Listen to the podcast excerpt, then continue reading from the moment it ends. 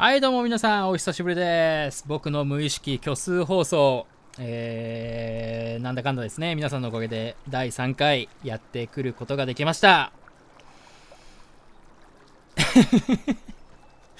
まあ、あのね、本当はあの現時点で第3回だったはずなんですけれども、あの第1回とですね、第2回ともすでに録音はしたんですけれども、あのまあ、一切世に出さないっていうですね、まあそういうことで、多分これがあの普通にインターネットのに乗る最初の放送かなと思っております。まあなんかあの、おいおいね、おいおいなんかその、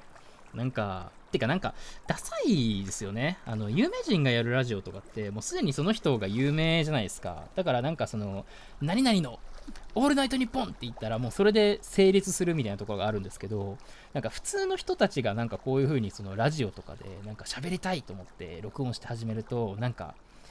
この放送はなんかこう、こういうことを思ってやりました、みたいな、始めました、みたいな説明大体入るじゃないですか。例えばなんかその、僕はゲームが好きで。そのゲームの、なんかここら、なんか最近の、なんかいい作品を紹介したいと思って始めました。さて今日は、みたいな感じでなんか入っていくじゃないですか。なんかもう、それがかっこ悪いっていうか、なんかこう、やっぱり、なんかもう負けてる。あの、だからやっぱ、スタートの時点から、俺が喋ってますが何かっていう。あの、僕ラジオですが何かみたいなあのスタンスでいきたいなと思ってて、まあ、なのでもう今日はそういうなんかなんでこの放送を始めたかとかもうそういうねもう SNS 時代共感を得たものがなんかこう再生数を稼ぎ広告費を稼ぎ勝つみたいなもうそういうセオリーとかもガン無視であのいきたいと思うんですけれども、まあ、そもそも ガン無視した結果多分まあ誰も聞いてる人はいない。これ多分あの放送したした結果あの再生数2とか2いけばいいみたいな感じだと思うんですけどまあでも一応ねあの僕の胸の中にはこれやる意味とかなんで始めたかとか逆にこれなんかどうなったら終わんのかとかなんかそういうのは一応あるんでなんかまあそのうちねあのーまあ昔昔話というかねなんか面白い僕の過去の話とかを絡めながら説明できたらいいなと思ってるんですけどまあ、その第1回目、第2回目、録音したのに、なんで再生できなかったんだよ。再生じゃねえや、あの放送できなかったんだよって話でいくと、まあ、正直、その目的意識が、あのちょっとララジオというか、こういう放送をやるっていうことによりすぎてて、なんかその話したいと思うこととか楽しいと思うこととかなんかそういうものに対するなんか熱意とかがあんまなかったなって反省してて。でかつやっぱりそのちょっと僕はあのーまあなんだかんだってですね、まあ、あの心が穏やかになるお薬っていうのをですね あのあの個人輸入ですね買ってちょっと飲んでたんですけれども最近あの肝臓の数値がですね突然あの健康診断でいいとかになってあの去年 A だったのにいいとかになっていやさすがにこれなんかやばいなみたいなあのこう薬飲み続け、まあ、変な薬飲み続けてたらやばいなみたいな方に思ってあの個人輸入でねそういう心が穏やかになるお薬をあの買うとあの僕はどうやらなんかインドとかなんかあの香港とかからあの送られてきてるらしいんですけどなんかインドから送られてきた時すごくてなんかあのまあちっちゃい箱に入ってるんですよ。まあちょっと乾燥剤なんか入れてで普通日本だったら OPP っていうあの破れやすいペラペラのあの透明の袋あるじゃないですか。ああいうのに入ってくると思うんですけどなんかあのジップロックに入ってるんですよね 薬が。なんかそのいやなんか明らかにそのプロフェッショナルな商品じゃないっていう感じで来るんですよ。でしかもそのジップロック開けるとなんかあのな箱がねめちゃくちゃ砂ぼこりにまみれててなんえなんこあの小学生がこれでサッカーでもしたぐらいなんかあの砂ぼこりまみれてて、まあ、そういうお薬がね、まあ、来るわけですよ。そんなのを、まあ、最近直近で言うと4年ぐらいなんか飲んでたんですけど、もう4年も飲んでたら、まあ、日本でもね、あのジェネリック医薬品とかの問題あるじゃないですか。まあ、なんか変な成分が混入してるみたいな。あまあ、日本日本の品質もね最近だともう全然なんかその信用できないみたいな話ありますけど日本ですらそうなんだったらもうインドとかもうわけわからんやろみたいなあのなんか全然全然知らんなんかやつ入ってるやろと思ってでも肝臓出た時にビビってそれやめたんですよね。やっぱやめた結果どうなったかっていうともともとその感情の振れ幅がすごい激しい人間なんですけど、うん、なんかそのやっぱりあのまあよく言えばあのまあいろんなことに興味関心があるとかその精神の活動が活発だみたいな。悪く言えばなんか躁うつ気質みたいな。うわーって盛り上がってガツンって下がってとかあとはその短衝動的まあ短期っていうかカッとなったりとかいやそれは違うだろって思ったりとか、まあ、そういう人間だったんですけどまあ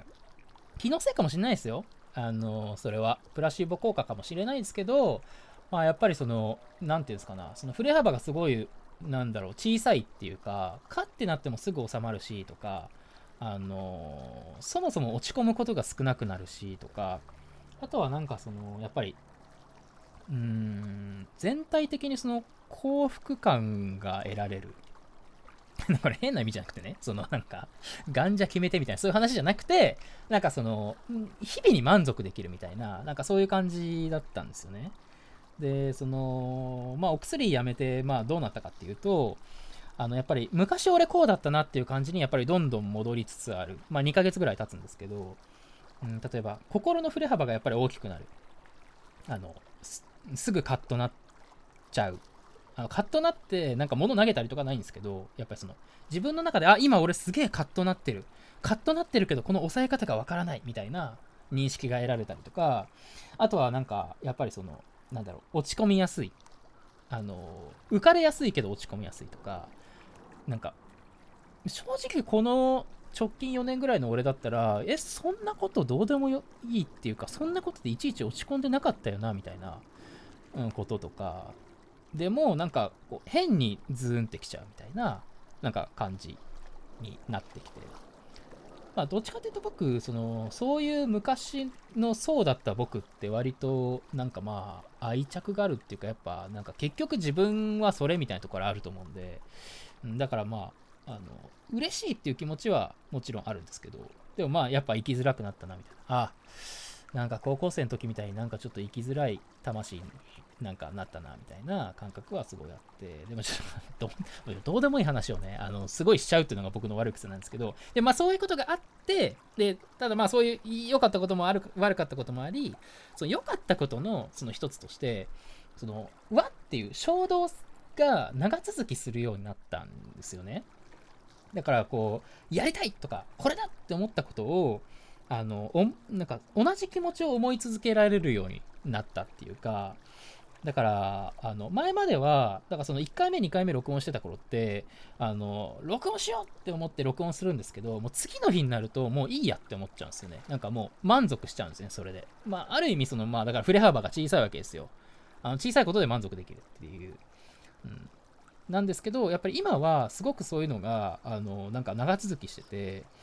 で日曜日に、いや、これ、やっぱ撮ろうって思って、で、月、火となんか、まあ今日火曜日ですけど、なんか仕事いろいろあって、なんか、あの、うまいことその時間取れなくて、前までだったら多分もういいやってなってて、満足してたんですけど、やっぱそれに今こう満足できない感じで、取ることができて、かつ多分これ今の段階で、前まではこう喋ってる段階でも喋ってたらもう満足しちゃったんですよね。だからもう変な話、一人であの録音をして、一人でディスプレイに向かって喋ってたら、なんかもう、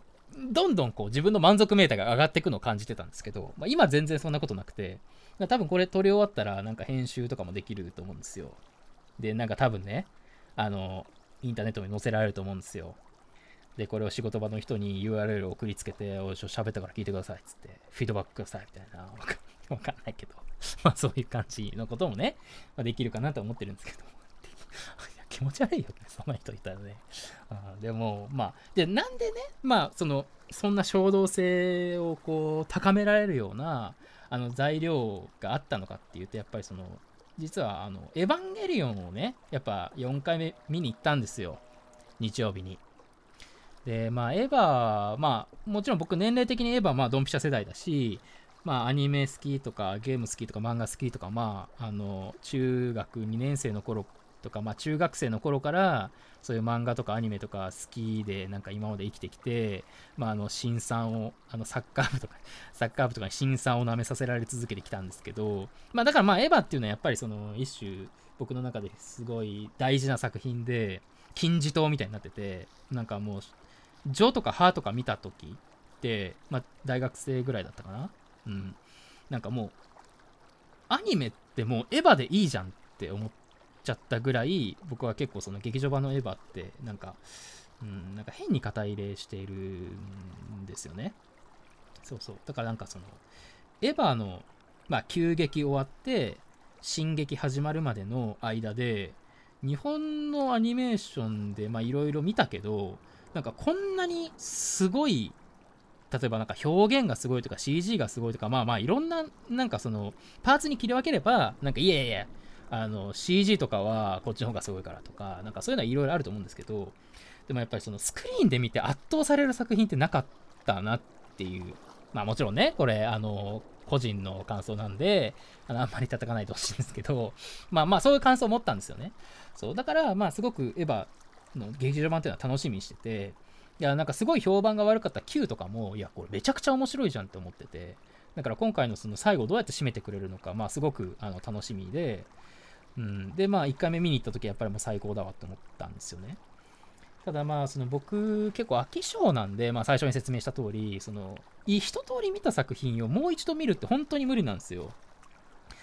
だからその映画とかも正直2回見に行った作品とかってエヴァぐらいだし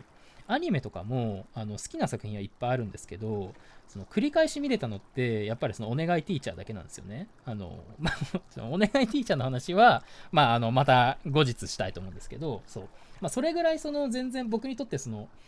同じ作品を2度見るってそういう価値があることなんですけどでも結論から言うと4回見ましたと。最初見ました。うわ、すげえな、これもう一回見ないとダメだわ。つって2回目見て。で、2回目見たときは、あの、まあ、話はもう頭に入ってきてるんで、演出が目に入ってきて、あ、アスカの、ここ、こう、だから、ここに、このシーンで、あの、眼帯が青く光ってるの気づかなかったわ、みたいな。これ、あなんか伏線なんだ、とか、あ、ここのシーンでこういう風になってるのってこうなんだ、とか、なんかそういうのがすごい見えてきて、まあ、2回目面白かったですと。さすがにやっぱりその、3回目は そのまま見に行けなくて、まあ、そもそもね、僕あの、なんて言うのかな、正直あの、年齢に対して、あの、使えるお金が少なすぎるっていうのは、あの、まあ、職場とかで有名なんですけど、あの、お金がなくてですね、あの、まあ、正直あの、1回、3回目見に行く映画の2000円が払えなかったみたいなところは、まあ、当時ね、あって、で、まあ、そこからなんかさ、まあ、時間空いちゃってさ、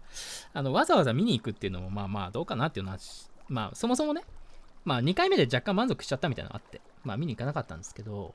まあ、おまけもらえるっていうことで、新しいね、エヴァの薄い方もらえるっていうことで、まあ、3回目見に行きましたと。で、3回目見に行ったの土曜日で、あの4回目見に行ったのが日曜日で、なんかそんなこと言ってる割にお前連日見てんじゃんって話なんですけど、あの、まあ、これは、あの、なんか僕が連続見たかったっていうよりは、ちょっとあのいろんな都合で別の人と一緒に見に行く必要があったっていうだけなんですけど、でしかもその3回目はね、なんかあの、あのいや、3回目、土曜日の予約、なんか今って0時にならないと予約できないじゃないですか。土曜日の0時に土曜日の映画を予約するみたいな。それがなんか、で、しかもエヴァ初日で、なんか、競争率すごくて、なんか、あの、全然、なんか、あのページとかも、あの、なんかな、何百人待ちですみたいに出て、うわ、これ終わったわと思って、で、なんかその、ま、とりあえずその、いろんな劇場でなんかあの、ページ開いて、で、できるだけいい席取りたいんで、まあちょっと、あの、これ見て、これ見て、これ見てみたいな感じで、結構なんか同時で予約できるとこ探してたんですね。で、なんかあの、まあできればね、都内とか、あのー、まあ、日比谷の東宝とか、あのー、新宿のとかで見たかったんですけど、さすがにちょっと席なくて、あのさ、予約システムさ、あのー、空いてないのに三角ボタン出すのマジでやめてほしいんですよね、あれね。東宝さん。聞いてらっしゃいますか？よろしくお願いします、あれ。ど、どうにかしてください。で、えっと、で、それで、まあ、東京で見れないから、まあ、あのまあ、僕、関東住まい、関東住まいとか、まあ、東京住まいなんで、まあ、関東禁煙行けるところのページバーって開いてたんですよね。で、あの、川崎で予約したと思ったんですよ。まあ、もう予約したと思ったって言った時点でもうあの結果見えちゃうんですけど、川崎で予約したと思ってて、当日劇場に行ったら、あの発見されなくて、え、え、えってなって、あのメールよく見たら、あの川崎じゃなくて横浜でなんか予約してて、違う、横浜も横浜駅の近くとかじゃなくて、なんか、あの、ララポートってなんかあの、いや、普通にこれ車ないといけんとこやない？みたいなところで予約してて。でも急いでなんかカーシェアとかで借りて横浜行ってでなんか1時間過ぎぐらいで見たんですよ。だからまあ正直見た回数としては4回じゃなくて3.5回なんですけど。まあでもやっぱりその3回目見て飽きなかったから4回目も安心して見れたっていうかいや話も分かってるし次何起こるか分かってんのになんでこんな絵に集中させられるんだろうなみたいな。やっぱその安野さんいやまあ正直ね僕あのアニメ好きとしてはあのめちゃくちゃあの底が浅い人間であのいろんなものを広く浅くでつまみ食いしてきた人間なんでこうガチ勢からするとなんかあのうんなんだろうな知ったかなんですよね。まあでも知ったかでもあの言う自由はあると思うんであまああえて言うんですけどやっぱり安野さんなんか構図めちゃくちゃいいなと思ってて絵の。まあこれよく言われることですけどね。もう構図が決まりすぎててなんか全然飽きないんですよね。まあでもこれどうなんだろうな。エヴァをなんか安野さんが作ってるっていうこと自体がなんかちょっと浅いのかもしれないです。それは。あそもそもいろんな監督さんとかいて作家さんとかいて死ぬほどいろんな人が関わってるからいやいやいやいやって話はあると思うんですけどまあ一応ねその「エヴァンゲリオン」っていうのは安野さんの作品だということで、まあ、安野さんっていう言い方をしちゃうんですけど、まあ、やっぱこの見てて全然絵が飽きないしなんか無駄な絵がないしなんならやっぱりそのテンポいいからやっぱ見切れない絵を見切れないんですよねその時間で。うん、で何度も見せられちゃうなと思って、まあ、4回目見に行ってあのもう早くもこれなどういう風に話展開しようとしたか忘れちゃったんですけど あの、まあ、とにかくエヴァを見に行ってその4回目を見た時にあなんかこれってもしかしてこうなんじゃねえかって思うことがあってでそれはなんかまあエヴァっていろんなことをいろんな人が話してるからもうすでに誰かが触れてることかもしれないんですけど僕の中ではすごくエポックメイキングだったしなんかその考えを持つことであの何て言うのかな違う見方というか違う解釈ができるなって思ったんでなんかこれすごい喋りたいなと思ってなんかその喋りたいっていう感覚ってすごい難しくてあの誰かに伝えたいっていうのとも違うしなんかましてやでもバズりたいとも違うしそもそもこんなんさ誰が聞いてるか分かんないわけであの、まあ、ぶっちゃけ誰も聞かない可能性とかも非常に高いわけで。でなんかすごいなんか不思議な感覚なんですけどまあでもこれは喋らないとって僕の中で思ってうん。これもうすごいねこれ。な もうこの前振りだけでお前何分使ってんだって話なんですけど、まあでもだから、あの今日、いきなりね、第3回にはなるんですけど、まあこれちょっと話せるなと思って録音してるって感じなんですよ。なんかあの今作でこう薫君ってあの玄道のなんか化身というか玄道の一部だよねみたいな演出結構あってでなんかまあそれあのえっと、玄道と、えっと、シンジがなんか最後あのバトルで激突するところの一番最初の方であの玄道があの薫君っぽい座り方めっちゃしてるみたいななんかそういうのがあってあのまあ薫君ってそうなんだみたいな感じになってると思うんですけどなんかあのー、これ最後の方の電車のシーンであの玄道があのゆいそこにいたのかみたいな感じでこう電車を降りた後に薫君があのここから僕が引き継ぐよとか言ってなんか案内役を務め出すところでも、まあ、やっぱりあそうなんだなっていうその薫君っていうのはなんか玄道の一部なんだなみたいななんかそういうことがすごいあの示唆されてると思うんですね。でまああの玄道が、まあ、そもそも何で降車することになったんだっけっていう話だと、あの玄道が自分語りをして最後にあのホームで立って泣いているシンジをこう自らこう抱きしめた時にあそこにユイいたのかって気づいて、まあ、電車降りるじゃないですか。だからまああそこの意味って多分その玄道はあのいつでも探しているよ。どっかにユイの姿をみたいな感じで あのすごいユイさんを探してたんだと思うんですね。でも探せど探せどユイが見つからなかったっていうのは、まあ、実はその自分の中にいたからみたいなその幸せの青い鳥みたいなチルチル満ちるみたいなあの話なのかなと思ってて。だからその我が子を幸せにしたいっていう自分の気持ちに、まあ、結が宿ってたみたいなとこだと思うんですよ。でそんなことを、まあ、玄道があの自覚してあそうだったんだっつって、まあ、電車を降りるっていうのは、まあ、ある意味その降板するっていうかその役を降りるっていうなんかメタファーかなと思ってて。でまあそのうんとシンジをこう導くのが薫君に、まあ、変わったのかなと、まあ、要するにその何て言うのかな。薫君っていうのはあの玄道の中のシンジを幸せにしたいという部分みたいなことで玄道がそれを自覚したことによって導く人が薫君に変わったみたいなね。まあそういう話なのかなと思ってやっぱりまあ薫君ってあのまあなんかほら渚司令とかなんか最後の方言われてましたけどまあ玄道の半身みたいな話なんだなっていうふうにまあちょっと思いましたと。でそのこの人の感情の中に何かが宿ってるっていう設定とか現象ってなんか急激でもなんかあってなんかあの最後の方であの、まあ、一瞬なんですけどそんな長くないんですけどあのレイとカオルくんが出てきてなんかシンジをこう導くというかなんかそれでもいいの？みたいななんかその拒否される世界になってもいいの？みたいなことをなんか言ってるような場面があったと思うんですけど、まあ、なんかあの絵もなんかすごい分かりやすく言ってなんかこう何て言うのかな想像してしまえば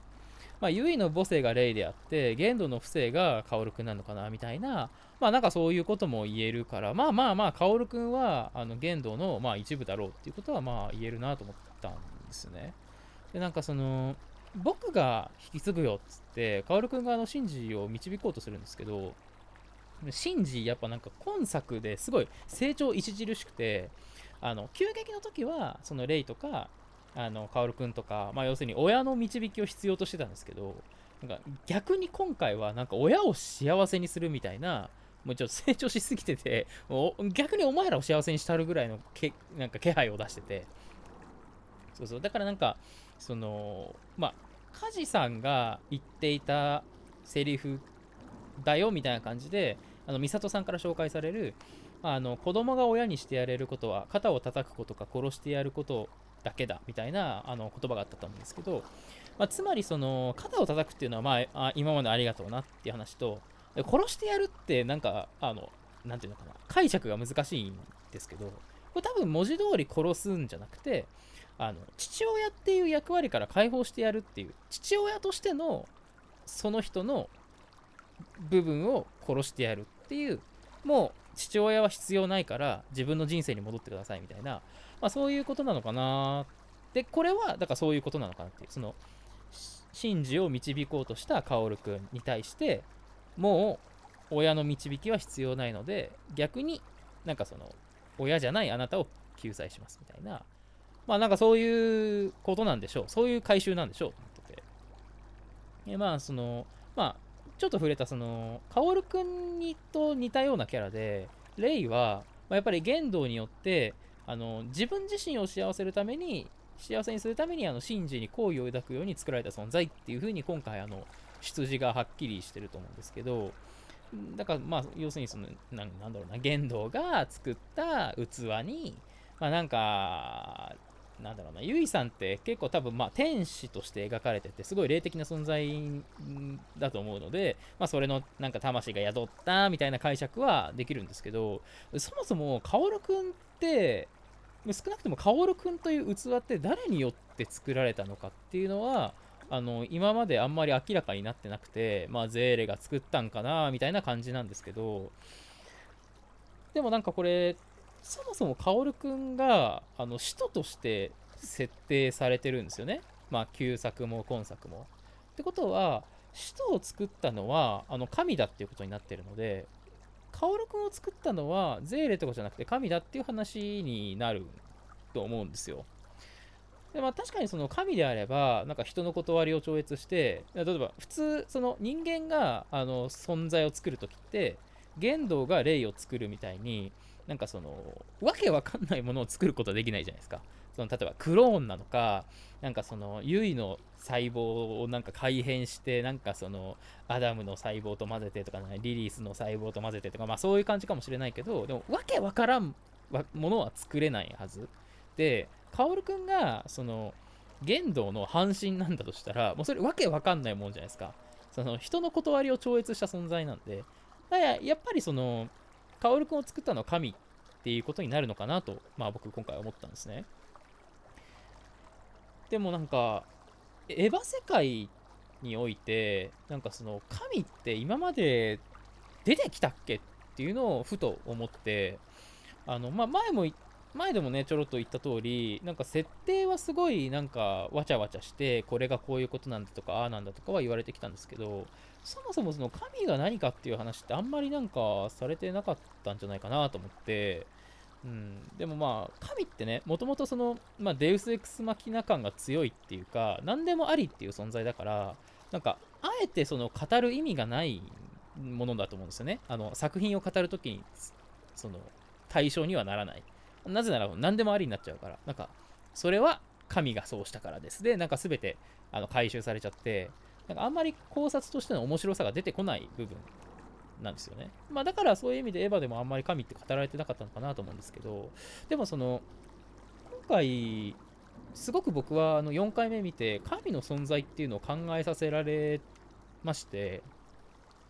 まあ、そのきっかけになったのが、玄道が最後の方で、あのまあ、人類には2つの選択肢しか与えられてなかった。使徒に滅ぼされるか、まあ、使徒を滅ぼして神の子として生きていくかみたいな、神に選択肢を与えられた存在なんだみたいなセリフがあったんですけどやっぱりそのキリスト教的世界観をベースに神という存在がほぼ確実にいるだろうっていう中でこの神によって選択肢を与えられたっていう表現ってすごく違和感があったんですよね。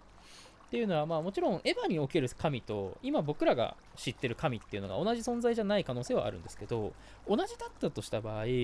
あの神って全知全能の唯一神なんであの選択肢を与えることってないんですよ基本的にはね。あまあこれはまあいろんな説があると思うんですけど僕はそういうその運命論とか予定論みたいなのを結構あの強く信じてるというかあのだろうなって思ってる部分があるので、まあ、神がいるとするならね。だからあの神はあの人類にお前らの頑張りによってどっちかに転ぶよっていうものを与えはしない。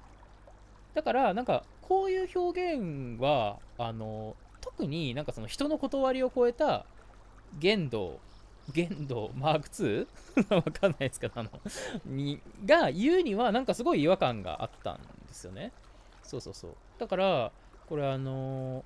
神が神の視点から見たらあの人類が使徒に滅ぼされないことっていうのは別にあそうですが何か？みたいな。しかもそのなんか人類保管計画が成立しないこともいやそうですが何かみたいな。なんかそのそういうもののはずなんですよね。そうそうそう。でまあこれ話す前にやっぱ急激見ておかなきゃなと思って、まあ、ちょっと再度見返したりしてるんですけど、まあ、やっぱりその神とかあの現実とかあとはその虚構性とかなんかそういうことがずっとこう作品の根底にあるんだなと思っててこの神っていう存在は、あのこれ、ま結論的に言ってしまえば、あの、多分あの単数形じゃなくて複数形だと思ってて、僕は。で、まあ、制作者、もしくは作品を鑑賞する我々っていうのが、このエヴァのにおける神として多分設定されてるんだろうなと思っているんですね。でもこれちょっとごっちゃにするとあの話がわけわかんなくなるんで、あの便宜的に、まあ、作品、そのエヴァという作品を作った制作者側の神を、まあ、創造神とか創造主とか言って、まあ、その他の、まあ、僕らとか見てる側の同じレイヤーの人々を、まあ、その他の神とか2つに分けて話さなきゃいけないんですけどあのそもそもこう玄道とかその他の登場人物にとっての現実って作品世界のことなんですよね。だからその作品世界が彼らにとっての現実で、えー、でその結末っていうのはまるで自分たちが動く結果によってえっと、選択肢が重ねられて、えその結果こう出現してくるみたいに捉えられるはず。ただ、あの制作神、創造主も含め、えっと、その他の神々も含め、神レイヤーから見ると、それはもう、その、あらかじめ設定された結末に向かって、えっと、ただ、あの列車が走っていくようにあの進んでいくだけの、まあ、運命に見えると。この登場人物たちによる現実その運命性が予見できない現実っていうのは我々にとってもう決まりきった終わりに向かっているってことが確信できる、まあ、一つの虚構であってあの逆に我々にとってのこの現実っていうのはもしかしたらさらに上位レイヤーのどこかの神にとっての虚構かもしれないっていうそのまあフラクタルなっていうか、まあ、そういう階層構造っていうのを、まあ、そもそもエヴァは持ってるんだなっていうふうに今回思いましてそうだからまあ、創造主にとって作品現実、えーとまあ、玄道とか神事にとっての現実っていうのは虚構だからあのその作品現実の断りを超えた断りを突然出現させることができる。例えば極端な話 1, 1たす1が2だったところ2だった瞬間があります。次の瞬間にはじゃあ1たす1は3にします。っていうことを、えーと現実に起こせる。要するにこれってすごい作品世界に住んでる人たちからするとあの意味わからない。あの整合性が取れない。理由がわからない。そういうものなんですけどそういうものを導入することができかつ過去に過去から今に至るまで 1+1 って3だったよねっていうことを瞬時に反映することもできる。まあそれはその例えば 1+1 は2だよねって言っている登場人物が言ったとしてある登場人物に 1+1 は3だよって言わせて、で、1+1 は2だよねって言ってた登場人物に、あ、そうだよね、1+1 って3だよねって言わせれば、もうその反映されちゃったことになるみたいな、まあそういうものだと思うんですけど、なんかこの虚構性っていうか、あの虚構性自体は、あのまあ、玄道も言ってたと思うんですけど、えーと、作品世界の人間だろうが神たりうるこの我々の現実の人間だろうが持っているはずであってその虚構性があの自分にとっての現実に、えーと、上書きできるかできないかっていうだけの違いでしかない。要するに、うん、それしか神とそれ以外の存在を分ける部分は多分ないっていうなんか考え方があってだから登場人物である玄道はあの自らが持つ虚構性を作品に反映することができればそれは、まあ、神殺しって彼は言ってたんですけどその作品宇宙から飛び出して神のレイヤーの存在になれるっていうことを多分言ってたし彼はそれを目指してたんだと思うんですよね。でもまあ当然その作品って創造心のものなんであの玄道がそういうことをするっていうことですら創造心に決められたものなわけですよ。でそれがあの成功しないことも、えっと、神によって決められてることなんで、だから、あの、あの、ブラックロニコって感じなんですけど、あの、サウンドホライズンさんのあのブラッククロニクルでも同じような話ありましたよね。その何々がどうしたとしても、それはあの常に運命という、えっ、ー、と、なんか、ものにあの絡め取られてしまうみたいなどれだけその物語が出ようとしてもそれはそう決まってたんですっていう一言であの運命に組み込まれちゃうみたいな、まあ、そういうことなんですよね、まあ、だからあのこれは玄道が頑張らなかったからとか、なんかシンジが協力しなかったからとかじゃなくて、まあ、そもそも叶うものじゃなかった玄道の夢はっていう、まあ、構造になってて、だからもしその創造神の計画っていうのが玄道と同じものだったらただ玄道の計画は叶ったっていう、まあ、ただそれだけ。あの創造神の計画じゃなかっただけっていうことだと思うんですけど。とはいえ玄道って多分登場人物の中ではあの最も創造神に近い存在だったはずで、まあ、あのネブカドネザルの鍵を使って人の断りを捨てたなみたいな怒り言動とか言われてましたけどシンジに対して、あの、なんか、お前が選ばなかった AT フィールドのない世界を作るんだみたいなことを言うセリフがあって、えっと、それって多分、急激のことを指してると思うんですけど、急激って、まあ、今回の作品からすると別の宇宙の話、まあ、あの世界線が違うみたいなね、よく言う話なんで、それを知ってるのって創造心だけというか、神側のレイヤーの人間というか存在しか知らないはずなんですよね。でもそれを知ってたっていうのは、まあ、創造心にそれを、えーと、教えられてた、うん、っていう、まあ、ことなんですよね。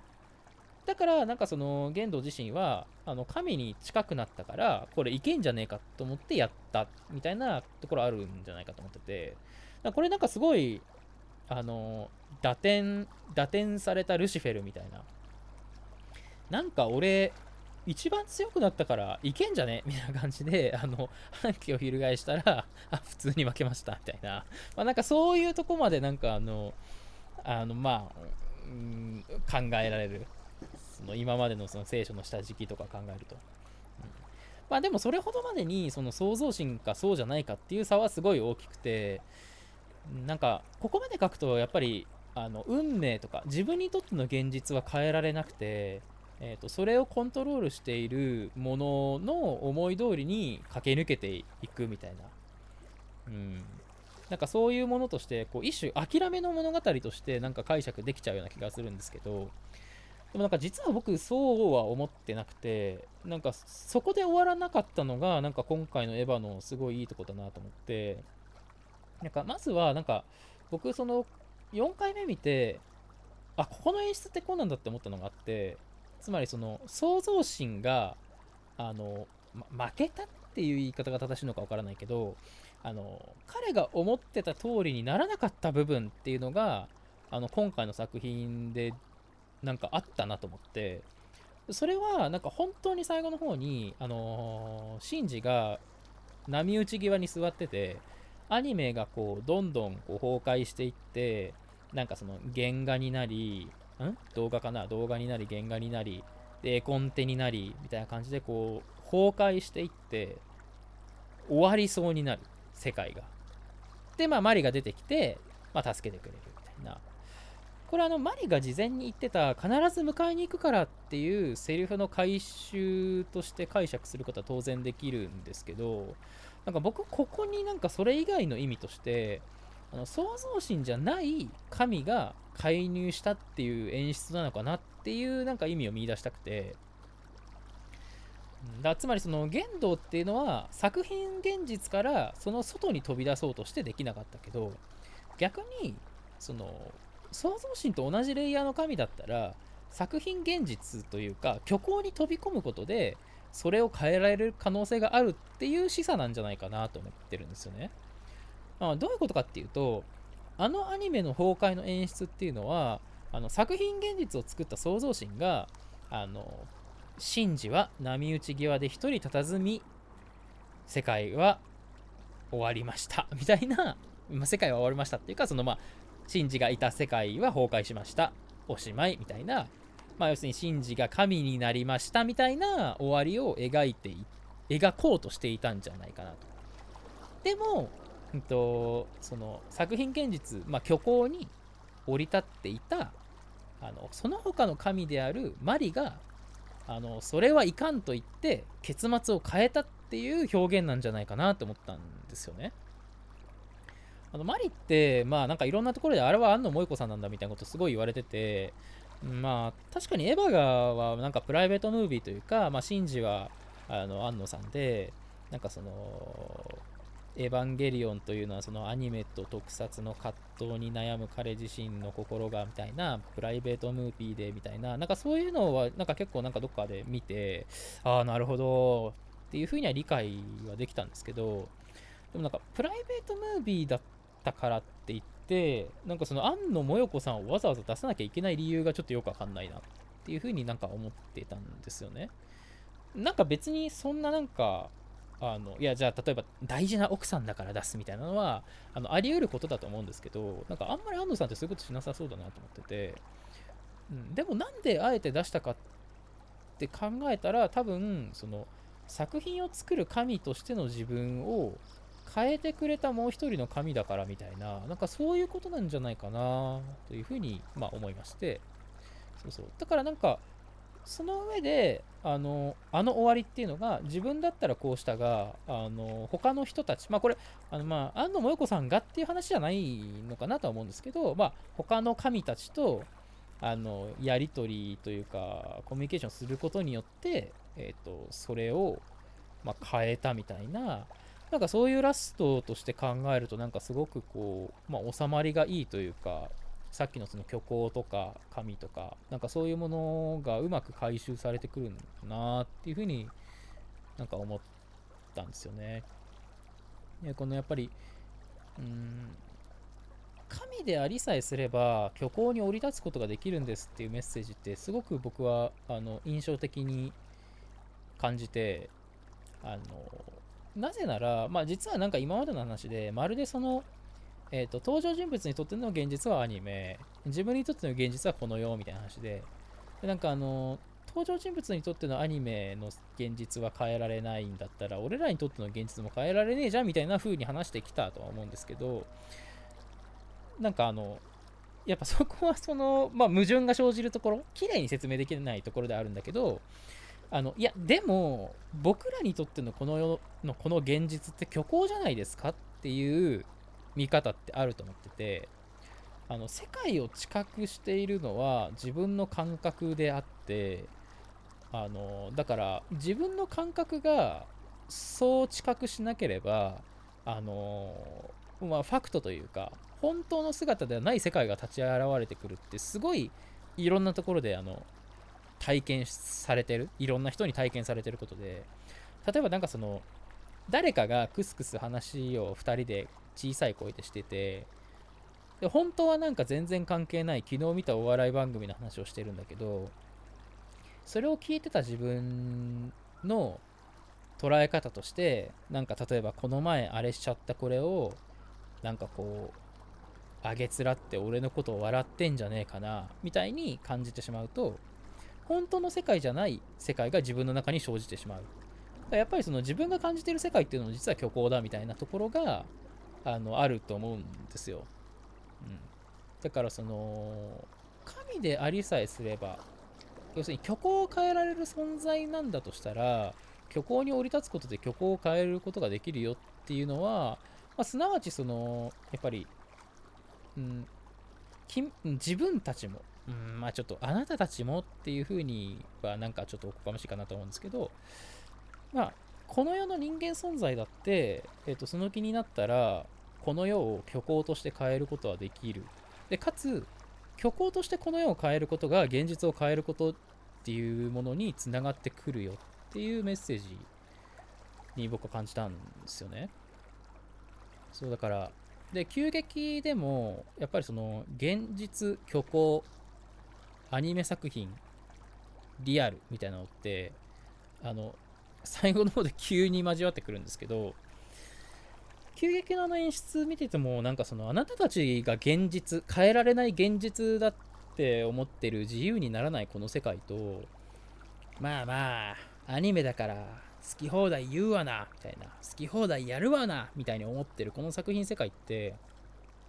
何が違うんすかねっていうようななんか問いかけが僕はなんかあったように感じてて、うん、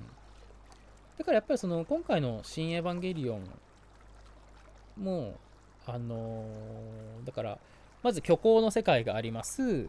えっと、虚構の世界で、えっと、その神に抗って自分の思い通りにしようとした人がいました。でもそれはなんかその神によって、まあ、普通にそうはならないよっていう風になってました。でもその神自身はあの他の神の介入によってその虚構の世界っていうのを、まあ、思自分が思っていた通りにはしなかったです。だから虚構の世界というものの改変が起きました。ところでその虚構虚構って言ってるですけど実は現実の世界も虚構じゃないですか。だからまずはその自分の心の中にある虚構の世界っていうものをうんと変えていってそのことによってこうして現実世界につながっていくんですっていうなんかそのストーリーが最後の宇部の町の空撮につながってくるのかなみたいな。この虚構っていうのもここだけのことじゃなくてあなたの現実世界も含むんですよっていう。うんなんかそういう風に僕は感じたんですよね。だからまあ、その他の神々、まあ、まあ、まあ、あの、長くなっちゃうから、まあ、一応その、マリ、あの、安野もよこさんと言われているマリという、えっ、ー、と、もう、もう一人の創造神によって、「エヴァンゲリオン」という作品は変えられたわけで、だからそれはあのマリによるマリによるなのか創造心によるなのかわからないけど、まあ、その誰かの虚構によって何かが変わったっていう、まあ、アディショナルインパクトなんですよね多分きっとそれはだからお前らもあのこの現実にアディショナルインパクト起こしていけよみたいな、なんかそういうすごい めちゃくちゃ、最後めちゃくちゃ荒っぽいですけどね そういうメッセージに感じたんですよね。だから、あの、進撃はね、やっぱりその、まあ、作品レイヤーで見たらいろんな登場人物がいてわちゃわちゃしてもうなんか感動的なことすごいたくさんあの起こりましたけどやっぱり創造心自体のなんかまあ物語なんだなみたいなその作ってる側のなんかその作品の変幻にある見えない部分の物語そのアディショナルインパクトの物語なんだなっていうふうにね思ったんですよね。だからまあこう最後まあ全てのエヴァンゲリオンにさようならみたいなのもなんかあのまあなんだろうなまあレイがあの碇くんがエヴァに乗らなくていいようにするみたいなことを言ってたりとか、まあ、エヴァンゲリオンっていうものが必要のない、まあ、平和なっていう言い方はおかしいけど、まあ、そういう世の中にしたいみたいな、なんかそういうその願いが叶ったみたいな、なんかそういうエヴァンゲリオンにさよならとしても取られることはできるし、あの今までやっぱり作品世界の中でその世界を変えるためにはどうしてもエヴァが必要だったんですよね。そのエヴァっていうよりしろが必要だった。まあそれは急激でも進撃でも同じだし、あのまあ、急激だったらなんか初号機をよりしろになんかあのインパクトを起こすつもりかみたいな。進撃だったらね、あの第13号機となんかあのなんか首都化した2号機を使ってインパクトを起こしてみたいな。まあ、とにかくその世界を変えるために必要なものがエヴァだったっていう構造だと思うんですけど、まあ、この今回の進撃の終わりであの必ずしも世界を変えるにはエヴァは必要じゃないっていう話になったと思うんですよね。あのつまりなんだろうなまあこれすごい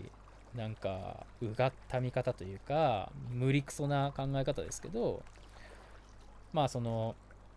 巷で言われてるような庵野秀明のプライベートフィルムであってみたいなエヴァというのはなんかそのアニメを作れ作れと言われているアニメのことであってみたいななんか要するにその庵野さんにとっても世界を変える自分の世界を変えるためにアニメとかアニメじゃないとかそういう作品とかなんかそういうものは必要じゃなくなったっていうなんかそういうあのいい意味でねこれすごいいい意味であの解放の物語解放された。だから同じようにみんなも世界を変えるためには何々が必要みたいな金が必要とか名声が必要とか武器が必要とかなんか必ずしもそうじゃないんじゃないかそんなものはいらないんじゃないかっていうのがなんかその全てのエヴァンゲリオンにさようならっていう意味なのかなっていうふうに僕は感じましたあのー、ここまで 違う、ここまで、ここまで聞いてくれた人いんのかな？わかんないけど、あここまでね、聞いてくれた方、あの、大変ありがとうございます。あの、僕のこのね、しょうもない話をたくさん聞いてくれて。で、これあの、やっぱり、この放送の、なんかその名前自体にも僕は表したつもりなんですけど、なんかこういうその理屈に合わないこととか頭の中でこうパッと浮かんでわっと大きくなるみたいなそういうそのアイデアとかあの瞬発力をなんかその外に出したいっていうのが喋りたいっていうことかなと思ってて。だからあのー、基本的にですねあの今後まあもちろんね4回5回ってやっていきたいなと思ってるんですけどあの結構なんだろうな飛ぶ話が飛んだりとかなんかちゃんと説明されてなかったりとかなんかあの何言ってんだよっていうことが多分多いとは思ってて今回のこともねこれ一応うまく喋りたいなと思ってあの一通りちょっとなんか流れをまとめたんですよ。これはこうでこうでこれはここに現れててこれはこうでみたいなのをまとめたんですけどなんかね まとめたことがさあのまとめたイコールまとまったじゃないじゃないですか。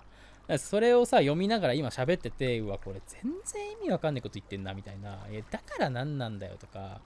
さっき話そうとしてること全然違うこと話してんじゃんとか、まあ、すごいあったんですけど、うん。まあ、なんかそういうねあのなんか最近まあリモートワークとかすごいたくさんいろんなとこでやってると思うんでまあ仕事やりながらなんか人の喋ってる声聞きてえなぐらいの カフェの雑音ぐらいでね、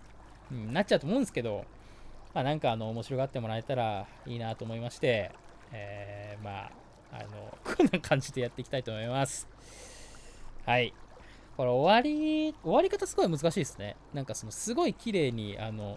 お後がよろしいようでみたいに終わったらいいんですけど、なんかあの、今回の話は全然お後よろしくないんで、あの、まあ、ちょっとね、僕が今話したことが誰かのなんかその記憶に少しでも残っててでまたエヴァ見た時になんか僕が言ってたことっていうのがあなたの新しいインスピレーションを生み出すことにつながったら嬉しいなと思いますじゃあまたまた半年後にお会いしましょう。ありがとうございました。